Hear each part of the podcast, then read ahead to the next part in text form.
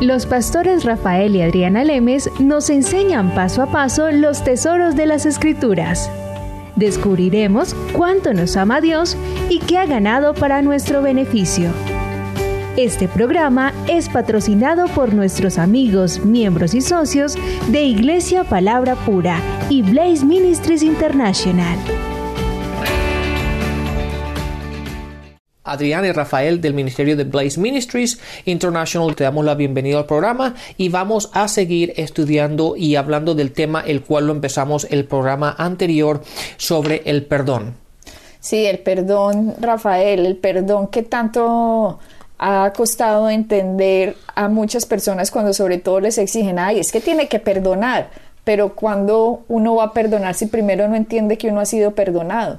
Así que Dios primero necesita que nosotros entendamos la cruz para que después alguien nos pueda decir perdone, porque ¿quién va a perdonar si no sabe que primero fue perdonado y la deuda tan inmensa que tenía para con Dios? Claro.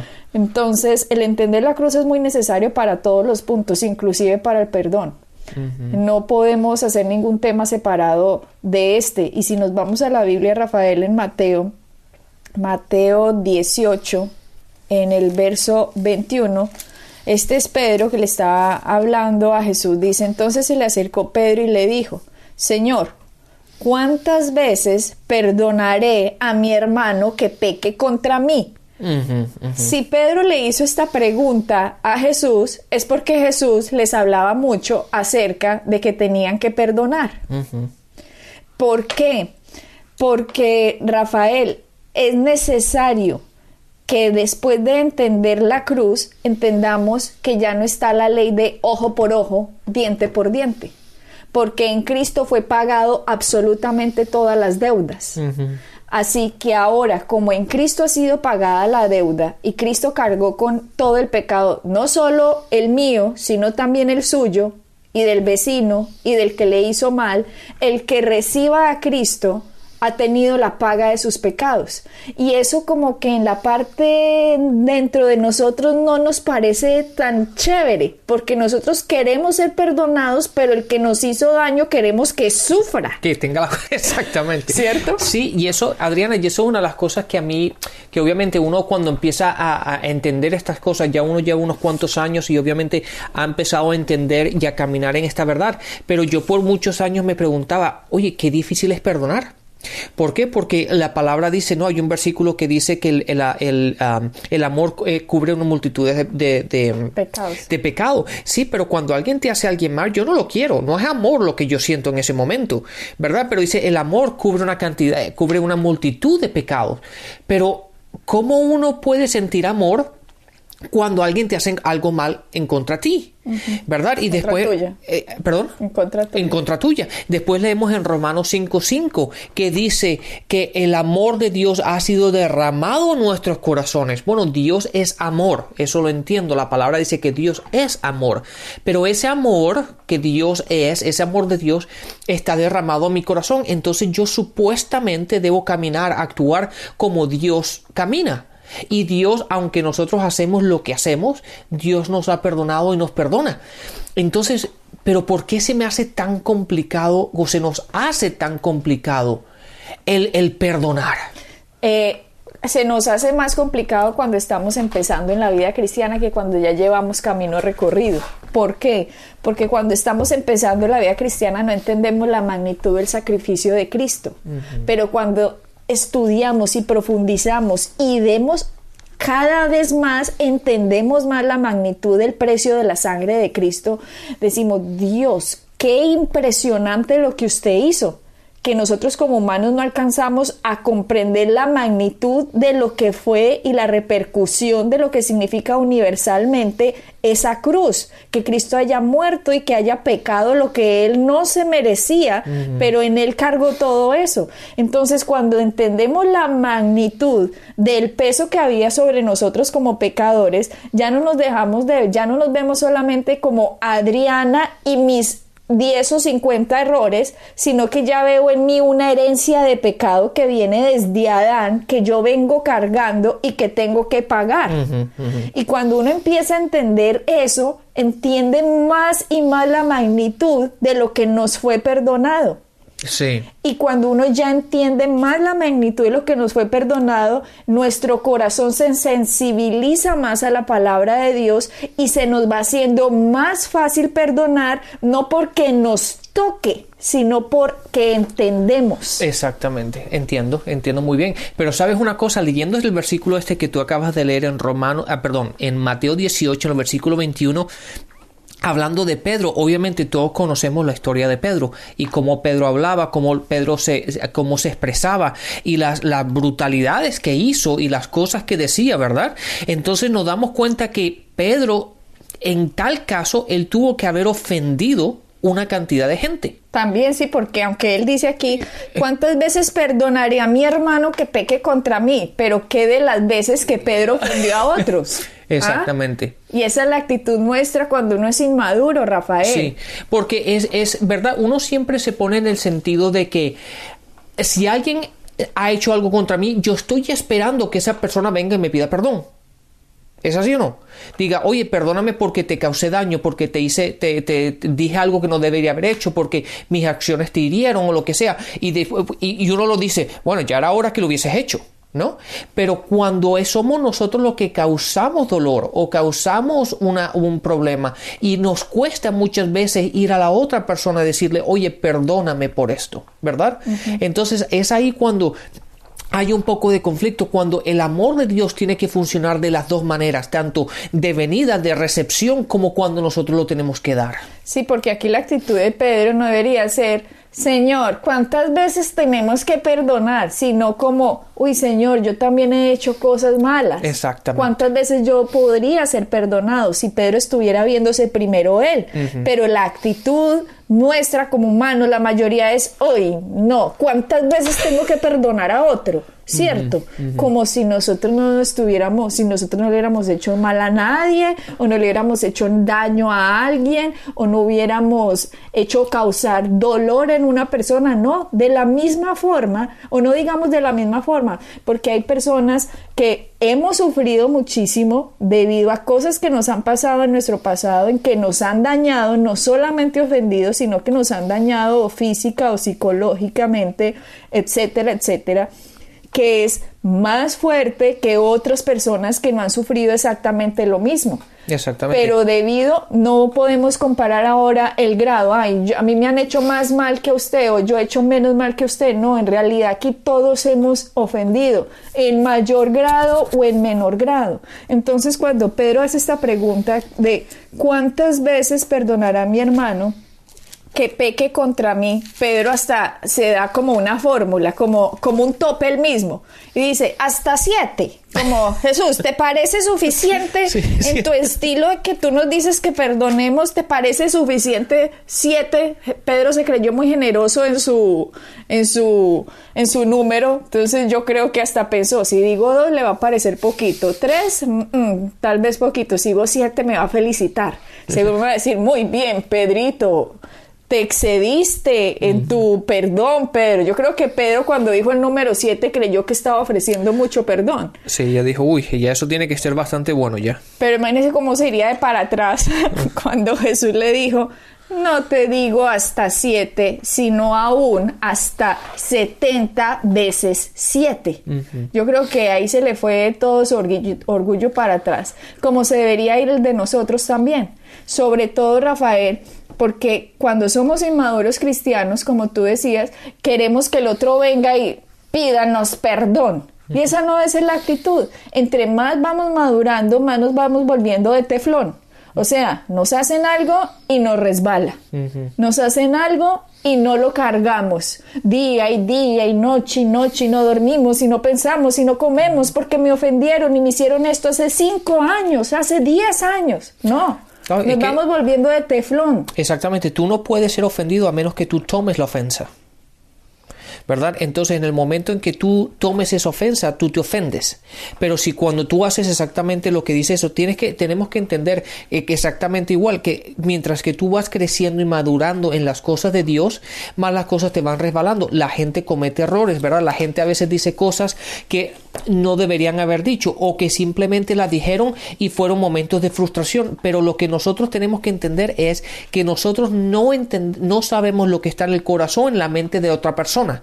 ¿Por qué dijeron lo que dijeron? Bueno, muchas veces pudo ser un momento de frustración, muchas veces no sabemos lo que han pasado las dos o tres horas antes de encontrarnos con esa persona, que ha tenido dificultades, ha tenido problemas y simplemente cuando nos encontramos con esa persona está en el momento que ya está explotando, ¿me entiendes? En, en el sentido de que ya no aguanta más.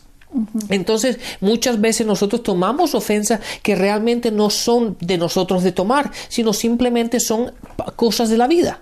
Entonces, tenemos que aprender a madurar en ese aspecto y no tener y no tomar y no tomar a cargo o no tomar no tomar las cosas tan directamente como si fuesen para nosotros. Rafael, a mí me parece que nosotros en 2012 en la época en la que estamos con toda esta revelación que está llegando de la palabra de Dios, hasta ahora estamos rasguñando lo que significa la cruz lo que pasó en la diferencia en la cruz en el Antiguo Testamento el Nuevo Testamento es impresionantemente gigante, que yo creo que tocaría que Pablo resucitara, hombre, como para que dirigiera todas estas doctrinas que han salido tan dispersas y diversas y que no se concentran realmente en lo que Pablo predicaba que era la cruz, porque dijo, yo no hago vana la cruz de Cristo. Ese era el mensaje de Pablo y desafortunadamente muchas doctrinas están haciendo van a la cruz de Cristo. Es tan importante la cruz de Cristo que ahora Dios no se relaciona con el hombre como se relacionaba en el Antiguo Testamento. En el Antiguo Testamento el hombre simplemente cuando fallaba había castigo.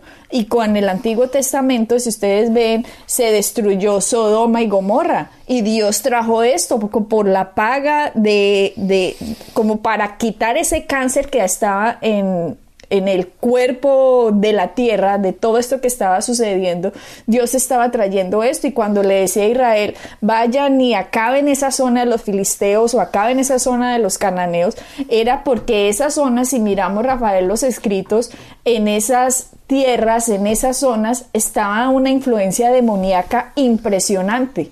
Y si miramos la historia, eh, cometían actos de bestialidad horribles. Eh, estaban, mejor dicho, endemoniados. Entonces en esa época no había un Salvador como Jesucristo que vino a traer el perdón y devolverle la autoridad al hombre de lo que Adán había perdido. Por lo tanto, Dios lo que hacía era tratar de cubrir o ayudar a los que estaban bajo el pacto de Dios arrasando las otras tierras porque no había forma de que esa gente naciera de nuevo porque no había un Cristo. Pero después de que Cristo vino, ahora tenemos la oportunidad de nacer de nuevo. Ahora el más malo de los malos puede ponerse bajo Cristo y entender el pago que por él fue hecho. No es que esa maldad no fuera pagada, sí, esa maldad fue pagada. ¿Dónde? En la cruz. Por Cristo. Por Cristo, por Dios mismo.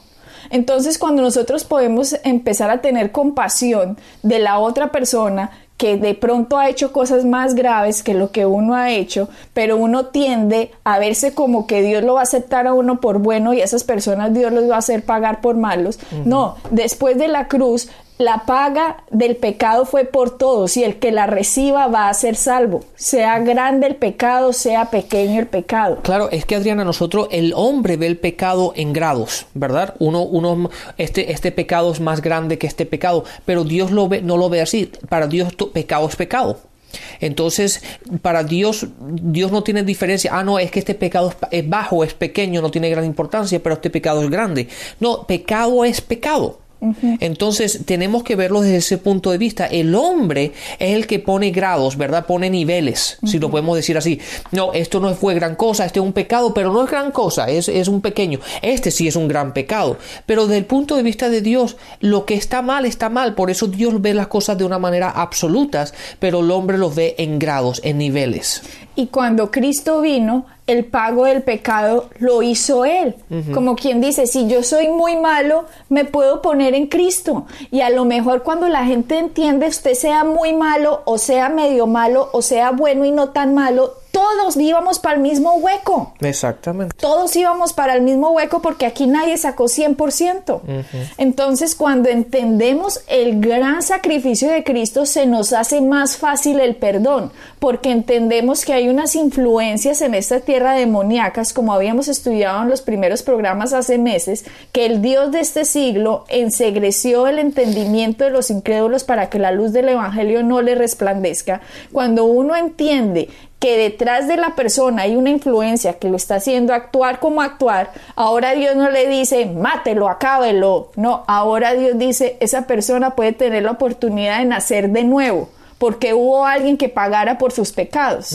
Entonces, hay la oportunidad. Cuando uno empieza a ver en el otro que no es la persona, sino una influencia detrás de él, es ahí cuando se hace más fácil el perdón. ¿Por qué, Rafael? Si yo miro en mi vida, hay cosas que a mí me pasaron en mi vida que yo quisiera que la otra persona estuviera en el infierno toda la vida. cuando, no cuando no entiendo la, cuando yo no entendía la cruz. Yo quería que se quemara en el infierno por siempre y para siempre. Ay, la gran mayoría de la gente piensa así y le gustaría eso, ¿verdad? Piensa, dice, ojalá eso pasara. Pero, pero pero lo que sucede es cuando entiendo ya la cruz y cuando entiendo que es Satanás el que me odia, que hay detrás de las personas influencias que los están moviendo a que nos ataquen, a que nos dañen, a que nos acaben, a que nos destruyan, cuando ya entendemos quién es el que está detrás, ahora nuestro odio se puede ir en contra de Satanás y no en contra de la persona. no es cuestión de que usted no odie a nadie, es cuestión de que usted odie al originador de sus males que se llama Satanás. A ese sí lo odio y me reiré el día que se queme en el lago de fuego. Exactamente, entonces hay que poner las cosas en perspectivas, en saber de dónde se origina el problema de todas estas cosas. Y una de las cosas, Adriana, que yo me he dado cuenta, hablando con la gente, me he dado más cuenta de esto, es lo que hablaba anteriormente, la cuestión de que el hombre ve las cosas en grados, ¿verdad? Como en niveles, pero Dios lo ve en absolutos. Entonces, cuando nosotros hablamos del perdón, cuando hablamos de, de lo que Cristo ha hecho por nosotros, cuando una persona es muy, muy mala, ¿verdad? Que ha cometido, que ha cometido, ah, que ha robado, que ha, que ha violado, que ha robado bancos, que ha matado a gente, etcétera. Este, este tipo de cosas que desde el punto de nosotros es terrible, ¿verdad? un pecado malísimo. Para Dios es exactamente eso igual que el que se, se roba un caramelo. ¿Por qué? Porque es un pecado. Lo que está mal está mal. ¿Me entiendes? Pero el hombre lo ve como si ese es mucho más mayor que esto. Entonces tú te has ganado un, un perdón mucho más mayor que, que la otra persona que solamente se robó un caramelo. Entonces, desde ese punto de vista, cuando la persona recibe a Cristo, dice, no, pero es que Dios realmente no hizo gran cosa por mí porque yo he sido buena toda mi vida, simplemente he recibido aquello que Dios me ha dado. Pero para aquel que es malísimo, oh, entonces Jesucristo sí realmente tuvo que morir por él. Pero por mí no. Pero por mí no, porque yo realmente era bueno. Solamente me robé un caramelo. Lo que no entendemos que para Dios el pecado es pecado. Es por eso que en, en Santiago encontramos que dice, el que rompe uno solo ha roto todos. Porque independientemente si el que, el que rompiste es el más pequeño de todos. Si has roto ese, has roto todos. Dios lo ve exactamente igual. ¿Me entiendes? Y eso es un punto muy interesante en el cual la gente tiene que entender que la muerte de Cristo, lo, el, el, eh, que, que Cristo se hizo pecado por nosotros, que él fue el que nos dio la libertad, Él fue el que nos dio, el que ganó ese perdón por nosotros. Y ahí es donde voy, Rafael, con el punto de Pedro, cuando le dice Jesucristo a Pedro, Pedro, hasta 70 veces 7. O sea, le estaba diciendo, no le estaba dando un número exacto, exacto 490 veces, sino que le estaba diciendo todas las veces que sea necesario, Pedro. ¿Por qué? Porque Dios a usted no le va a exigir algo que el primero no le haya dado a usted. Exactamente. Cuando uno ve que Dios le está diciendo a Pedro, que Jesús le está diciendo a Pedro, ay, perdona 70 veces 7, uno cree que Dios no se está poniendo una carga. No, no, no se está poniendo una carga simplemente le estaba adelantando a Pedro lo que él debía hacer cuando él entendiera la cruz de lo que Cristo iba a hacer por Pedro mismo. Y es ahí lo que tú estás diciendo, Rafael. Cuando la gente cree que es perdonada poquito, ama poquito. Pero cuando la gente entiende la magnitud de que estábamos separados de Dios, de que yo me iba tanto para el infierno como se iba el más malo de los malos de los que salgan la noticia, de que él y yo íbamos en el mismo bote y que Jesucristo nos salvó tanto a mí como a él si los dos recibimos el sacrificio de lo que Cristo hizo, es ahí cuando entendemos el grandísimo amor de Dios y lo podemos amar mucho. No es que esa persona amó mucho porque se le perdonó mucho, no, esa persona a lo mejor entiende más la magnitud del perdón que lo que pueda entender yo. Pero cuando yo me pongo debajo de la naturaleza adánica y sé que voy para el infierno, es cuando ahí digo, qué maravillosa gracia del perdón de Dios que me perdonó de tal manera que ahora este amor en mí se puede formar y yo ahora puedo dar el perdón a otro, a otro que me ha hecho daño, como a mí me pasó, personas que me han dañado eh, eh, física o espiritual, eh, mentalmente, emocionalmente, personas que lo han dañado, uno en el momento en que no entiende, uno lo que quiere es que esa persona se frite en el infierno, pero cuando uno ya entiende, uno dice, de verdad, ya no perdona es de, de, de, palabra decir, ay, te perdona porque me toca, Dios me mandó. Y eso es lo que mucha gente está haciendo hoy. Ay, porque Dios dijo, pues te perdono. No, tiene que ser de adentro. Y para que sea de adentro, usted primero tiene que entender la sangre y el precio que fue pagado por usted primero, para que usted ahora pueda perdonar a otro. Cuando yo entendí la magnitud de lo que por mí había sido pagado, fue cuando yo pude decir de corazón, perdono a tal persona o perdono a tal otra persona por lo que haya hecho. ¿Por qué? Porque sé que estuve influenciado por una cosa, por un espíritu, como decía Pablo, nuestra guerra nuestro, no es contra sangre ni contra carne, sino contra principados, huestes espirituales de maldad en las regiones celestes. Con todo este cuento, con todo este mundo de las tinieblas, cuando yo ya entiendo que mi odio debe ir contra Satanás, y que contra Él es el que estamos y no contra la gente, llega un momento en que podemos amar hasta los enemigos, Rafael. Exactamente, Adriana, y es lo que venimos diciendo todo el tiempo, hay que poner las cosas en perspectiva, las cosas tienen que ponerse claramente y es lo que, lo que leí hace en un par de eh, programas y se lo quiero leer una vez más, que lo encontramos en, en Salmos en Salmos capítulo 11, déjenme encontrarlo rapidito y se los leo. En Salmos 11, en el versículo 3 dice, si fueran destruidos los fundamentos, ¿qué, ¿qué ha de hacer el justo?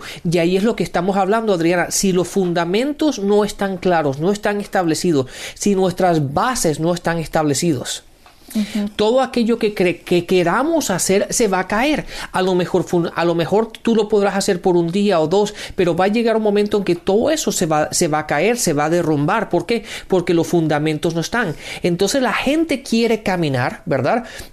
En perdón, quiere caminar, pero, y llega un momento en que se sienten que, que, que, ya no pueden hacerlo. Y es como se sentía Pedro en ese, en ese versículo que tú leíste, diciendo, pero ¿cuántas veces tengo que perdonarlo? Y es lo que le pasa a la gente, que lo quieren hacer en sus propias fuerzas, lo quieren hacer en sus propios conocimientos, en sus propias habilidades, y no pueden. Llega un momento en que se hartan, llega un momento en que se frustran. ¿Por qué? Porque no han entendido primero lo que Cristo ha hecho por nosotros, que nosotros hemos sido perdonados y porque nosotros hemos sido perdonados, ahora yo tengo la capacidad de perdonar porque ahora yo tengo el amor de Dios en mi corazón y puedo caminar basado en el conocimiento de lo que Cristo ha hecho por nosotros, de quién es Dios y lo que Dios ha hecho en mi vida. Por eso es necesaria la enseñanza, Rafael, es muy necesaria porque eh, es muy duro que le digan a una persona, perdone. Jesús dijo, le dijo a Pedro que perdonara. Claro, la persona se siente obligada a hacer algo que no le nace y obviamente no le nace porque no entiende. Claro, sí, sí, sí. Y, el Evangelio primero hay que entenderlo para que a uno le nazca.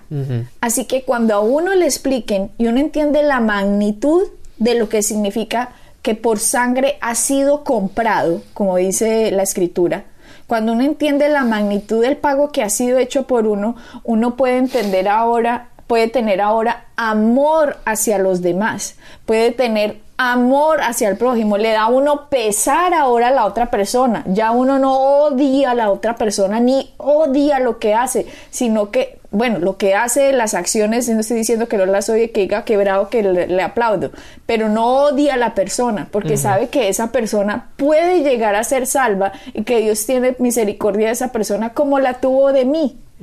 Exactamente. Adriana, ten en cuenta que es injusto el decirle a una persona que haga algo sin darle las herramientas necesarias. El que tú le digas a una persona simplemente perdona porque es lo que tú tienes que lo que debes hacer, pero la persona no entiende el por qué. Entonces trata de hacerlo de una manera humana y de una manera humana muchas veces imposible hacerlo. ¿Por qué? Porque nuestros sentimientos entran en juego ahí. las acciones que esa persona ha hecho en contra de nosotros entran en juego ahí. Y a veces llega un momento en que no podemos hacerlo. Necesitamos el amor de Dios. Necesitamos entender. ¿Y cuál es la, la herramienta en la cual nosotros tenemos que utilizar para entender y poder caminar en esta verdad? Es la herramienta es Cristo, lo que Cristo ha hecho por nosotros. Y por eso, después de que habíamos leído lo de Pedro, cuando Jesucristo le dice, no te digo hasta siete, sino hasta setenta veces siete, ahí es cuando entra a funcionar lo que la parábola que Jesucristo les dijo del rey que quiso hacer cuentas con sus siervos y le dijo que le perdonó por misericordia que le debía todo eso que le debía. Y es ahí después que este siervo que le fue perdonado todo lo que le debía, fue y no perdonó a otro. ¿Recuerdas? Que la segunda parte dice que se encontró con otro el camino, que le debía unas cuantas cositas y no lo quiso perdonar. Eso se lo dijo Jesucristo después a Pedro cuando Pedro estaba diciendo cuántas veces tengo que perdonar. Jesucristo estaba poniendo a Pedro en la parábola diciendo, ve a Pedro, a usted se le fue perdonado mucho. Por eso cuando salga, no crea que las cositas que le han sido hechas a ustedes, grandes o pequeñas, es más ofensa con lo que se ha hecho contra Dios. Porque con lo que se ha hecho contra Dios es mucho más grande. Y aún así Dios lo perdonó a usted como para que usted a otro no le perdone sus ofensas. Exactamente. Ahí volvemos otra vez. Ponemos la cosa en perspectiva ponemos las cosas de una manera en la cual nosotros podamos identificarnos en, la, en, la, magnitud de lo que Cristo ha hecho para nosotros, que muchas veces nosotros tomamos ofensas de cosas que realmente no tienen gran importancia, pero simplemente porque una persona ha hecho algo en contra nosotros, nosotros nos sentimos de que, ay, es hora de que me pidas perdón. Y dice en el versículo 18 de Mateo, en el versículo 33, cuando ya se da cuenta del Señor que había perdonado todo lo que había perdonado y este que salió y otro que le debía un poquito no lo quiso perdonar. Le dice en el 33, ¿no debías tú también tener misericordia de tu consiervo como yo tuve misericordia de ti. Esto se lo estaba diciendo Jesús a Pedro, o sea, Pedro estaba oyendo la parábola después de la pregunta de ¿cuántas veces tengo que perdonar? Y la, la respuesta es, no tienes que tú tener misericordia, así como Dios tuvo misericordia de ti en la cruz también. ¿Cuándo vamos a entender el significado de lo que fue pagado por nosotros para que podamos ser libres del odio y poder empezar a caminar en el amor con que Dios nos rellenó? Así es, así es. Y es ahí, cuando caminemos en ese amor, que vamos a entender quiénes somos en Cristo. Así es, Adriana, y podemos caminar en victoria. Bendiciones, y hasta la próxima. Pueden bajar nuestras enseñanzas en www.iglesiapalabracura.com y visitarnos en nuestra sede en la calle 21326.